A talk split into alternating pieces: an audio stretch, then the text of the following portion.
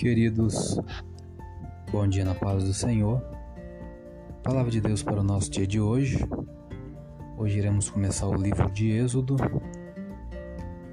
Vamos fazer uma introdução do livro. Fala sobre a escravidão no Egito. O propósito deste livro é registrar os acontecimentos da libertação de Israel do Egito e seu desenvolvimento como nação. O autor foi Moisés data em que foi escrito 1450 a 1410 a.C., aproximadamente a mesma data de Gênesis, onde foi escrito no deserto durante as peregrinações de Israel em algum lugar da península do Sinai.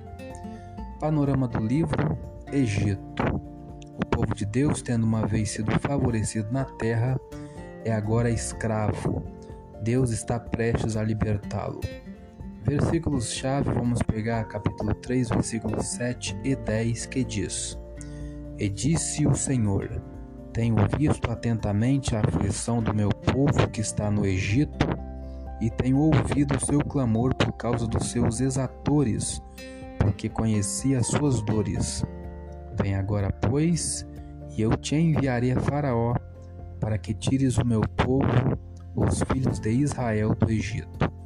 Pessoas-chave: Moisés, Miriam, Faraó, a filha de Faraó, que não fala o nome, Jetro, Arão, Josué e Bezalel.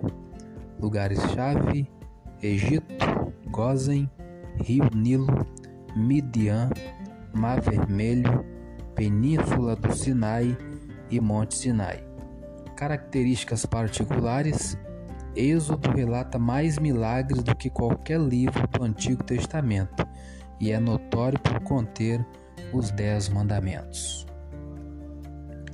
Levante-se, deixe, saia. Estas são boas palavras para os presos ou escravizados.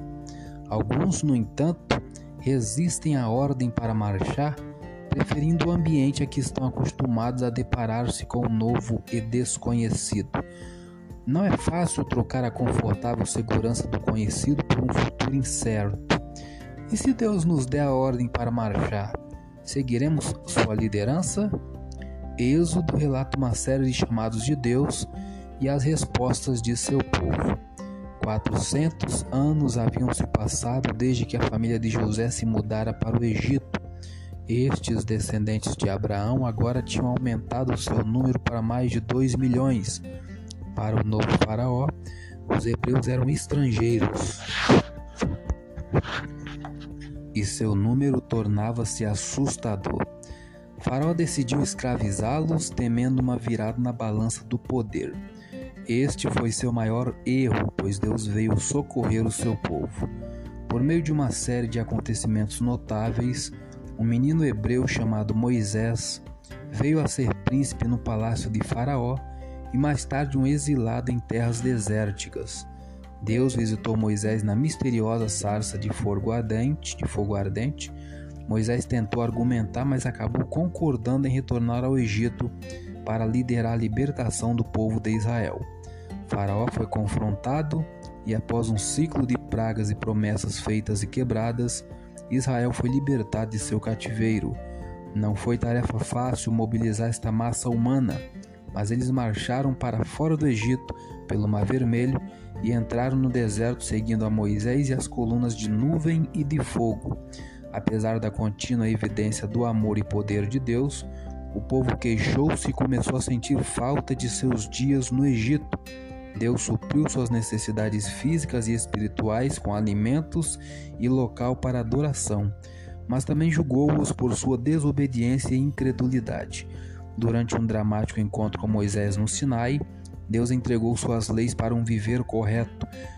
Deus guiou Moisés e a nação de Israel do mesmo modo que deseja nos guiar. Será que Ele está preparando você para uma tarefa específica? Ele estará com você. Obedeça-lhe. Será que ele está libertando-o de um inimigo ou uma tentação? Confie nele e faça o que ele mandar. Você já ouviu suas claras direções morais? Leia, estude e siga sua palavra. Será que você não está sendo chamado para uma verdadeira adoração? Descubra a presença de Deus em sua vida, no lar e na congregação dos crentes. Êxodo é a maravilhosa história da direção de Deus. Leia-o com determinação de seguir a Deus por onde quer que ele o guie. Que Deus nos abençoe. Amém.